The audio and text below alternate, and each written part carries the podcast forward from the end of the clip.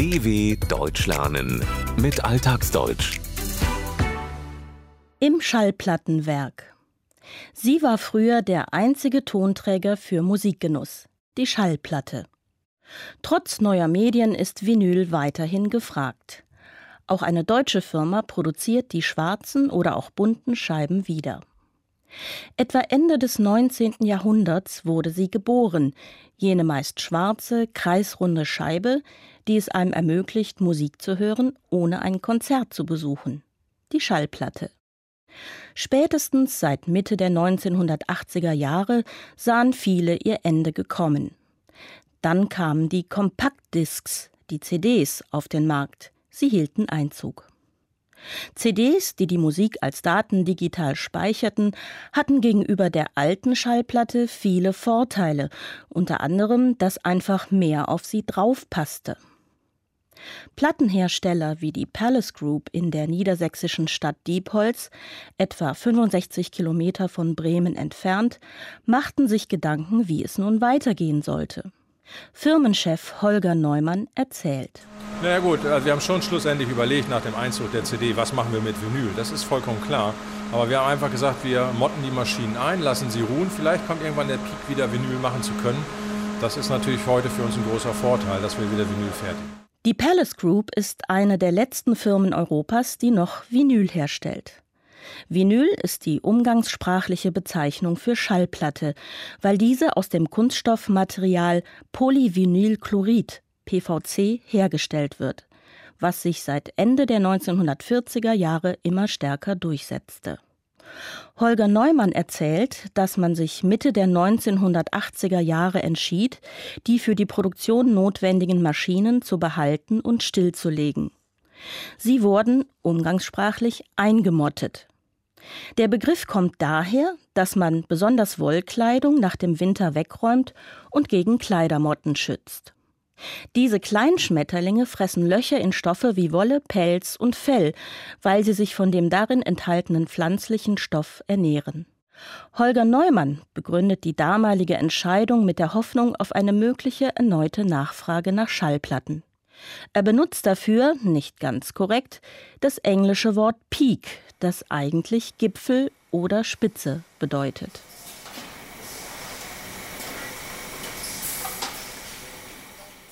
Seit 1949 werden im Werk in Diepholz Schallplatten gefertigt.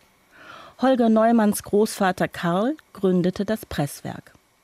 Damals wurden die Platten noch aus Schellack hergestellt, einer klebrigen, harzigen Flüssigkeit, die Insekten, die Lackschildläuse, ausscheiden. Karl Neumann benannte das Unternehmen nach der griechischen Göttin Pallas Athene. Sie gilt unter anderem als Beschützerin der Künste und als klug. Als dann Mitte der 1980er Jahre die CD die Schallplatte aus den Studios und Musikgeschäften verdrängte, ging auch die Firma Palace mit der Zeit und baute eine CD-Produktion auf. Aber dann stieg die Nachfrage nach Schallplatten erneut an. Holger Neumann erinnert sich. Der erste Gig oder die ersten Anfragen kamen eigentlich auch mit der ersten Love Parade aus Berlin, wo ich ja dann auf den LKWs die Platten brauchte zum Scratchen. Und da ja die anderen Werke nicht mehr gefertigt haben, kam die Anfrage natürlich zu uns. Und das war für uns vielleicht so ein kleiner, sagen wir so ein Stern am Himmel, wo es hieß, na, vielleicht könnte jetzt Vinyl wieder ein bisschen mehr Aufwind kriegen. Und man kann fast sagen, also ab dem Tag an kamen hier und da mehr Anfragen für das Vinyl wieder ran und wir haben dann Hoffnung geschafft. Dass Schallplatten erneut wieder stark nachgefragt wurden, führt Holger Neumann zurück auf den Sommer 1989. Damals hatte die Schallplatte ihren musikalischen Auftritt, ihren Gig, bei der sogenannten Love Parade in Berlin, einer großen Techno-Musikparty. Denn die Disc-Jockeys brauchten für ihre Musik Schallplatten zum Scratchen.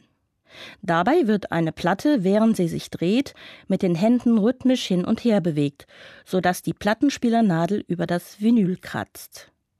Die Palace Group wurde gefragt, ob sie entsprechende Platten produzieren könne und sie hoffte, dass nun noch weitere Aufträge kommen. Man schöpfte Hoffnung. Holger Neumann benutzt zwei Bilder. Das eines Sterns am Himmel, der leuchtet, sowie das eines Flugzeugs, das durch bestimmte Luftbewegungen weiter nach oben steigt, Aufwind bekommt. Und es war in der Tat so, dass von verschiedenen Seiten, von hier und da, Aufträge kamen. Wie wird eine Schallplatte denn hergestellt? Holger Neumann erklärt. Hier haben wir ein Außensilo, ungefähr 8 Meter, 9 Meter hoch, ist ungefähr 30 Tonnen PVC-Granulat drin, schwarzes Granulat, wo wir dann nachher eigentlich das Material für benötigen für die Vinylfertigung. Es wird hier alle vier Wochen mit dem Silowagen aufgefüllt, getrocknet alles und dann wird von hier über verschiedene Förderanlagen das zu den Pressen transportiert. Und daraus entstehen die Schallplatten. In einem riesigen Speicher, einem Silo, der außen auf dem Fabrikgelände steht, wird das Material für die Schallplatten gesammelt. PVC-Granulat. Für das Granulat wird das Polyvinylchlorid geschmolzen und nach der Abkühlung in kleine Abschnitte geschnitten, die wie Körner aussehen. Jeden Monat einmal kommt ein spezieller Lastwagen, ein Silowagen, und bringt neues Granulat. Dieses wird dann über Förderanlagen, besondere Maschinen, die keine Luft und Feuchtigkeit hineinlassen, in die Presserei gebracht. Dort werden aus dem Granulat die sogenannten Schallplattenrohlinge in Form gepresst. Also wir sind jetzt eigentlich im Herzstück der Firma, eigentlich in der Pressabteilung oder in der Presserei, wo jetzt die ganzen Vollautomaten stehen, wo dann die Schallplatte vollautomatisch hergestellt wird. Also früher waren sie ja fast ausschließlich schwarz, heute haben wir es ja in vielen Farben. Äh, wir fertigen jetzt gerade im Augenblick hier rot, weil der Kunde gerne rot haben möchte. Also man kann fast jeden Kundenwunsch erfüllen. Holger Neumann bezeichnet die Presserei als das Herzstück der Firma. Den Begriff verwendet man, wenn man betonen will, dass etwas besonders wichtig ist, eine zentrale Bedeutung hat. In der Presserei wird die klebrige PVC-Masse unter hohem Dampfdruck zu Schallplatten gepresst. Meistens sind Schallplatten schwarz. Wünscht jemand jedoch eine andere Farbe, wird dieser Wunsch erfüllt.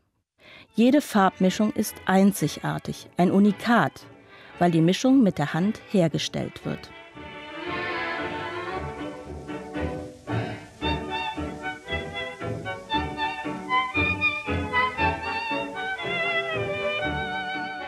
Und wie kommt die Musik auf den Rohling? Folien, die die jeweilige Musikproduktion enthalten, werden von dem jeweiligen Musikstudio oder dem Kunden geliefert. Die einzelne Folie wird versilbert, danach gewaschen und anschließend galvanisiert. Dafür wird zunächst ein chemisches Mittel aufgesprüht, dann die bearbeitete Masterscheibe in ein Bad getaucht, das das Metall Nickel enthält. Das legt sich auf die Folie und bildet ein Duplikat. Anschließend werden diese Masterscheibe und das Duplikat, die Matrize, getrennt. Wichtig bei dem Master ist, dass die Rillen sauber und gleichmäßig sind, da man beim Abspielen der Platte jede Unebenheit hört. Über ein Mikroskop wird das kontrolliert. Durchschnittlich 2 Euro kostet eine Scheibe, je nach Größe, Farbe und Dicke. Holger Neumann liebt Schallplatten und schätzt den warmen Klang einer direkten, analogen Abtastung der Musik durch die Nadel eines Plattenspielers. Er gibt allerdings zu bedenken, solange die Generationen danach fragen, wird es auch Vinyl geben und es ist der Markt, der sich auf Vinyl etwas eingestellt hat. Äh, die sogenannten äh, Plattenspieler, Hersteller haben sich darauf eingestellt. Also es ist ein Boom. Keiner weiß, wo er herkommt und keiner weiß auch, wie lange er anhält. Es ist aber ein sehr interessanter und spannender Markt. Schallplatten haben laut Holger Neumann plötzlich wieder Erfolg. Sie boomen. Er ist der Meinung, dass Vinyl auch weiter produziert werde solange die Nachfrage anhält, unabhängig von der Altersgruppe der Käufer, der Generation. Man wisse nur nicht, wie lange. Zumindest ist es ein finanziell einträgliches, lukratives Geschäft. Mit einer Schallplatte lässt sich mehr Geld verdienen als mit einer CD. Und noch dreht sie sich unermüdlich. Auf der Homepage der Firma steht Folgendes Die Erde ist eine Scheibe. So weit wird es dann aber doch nicht kommen. dw.com/alltagsdeutsch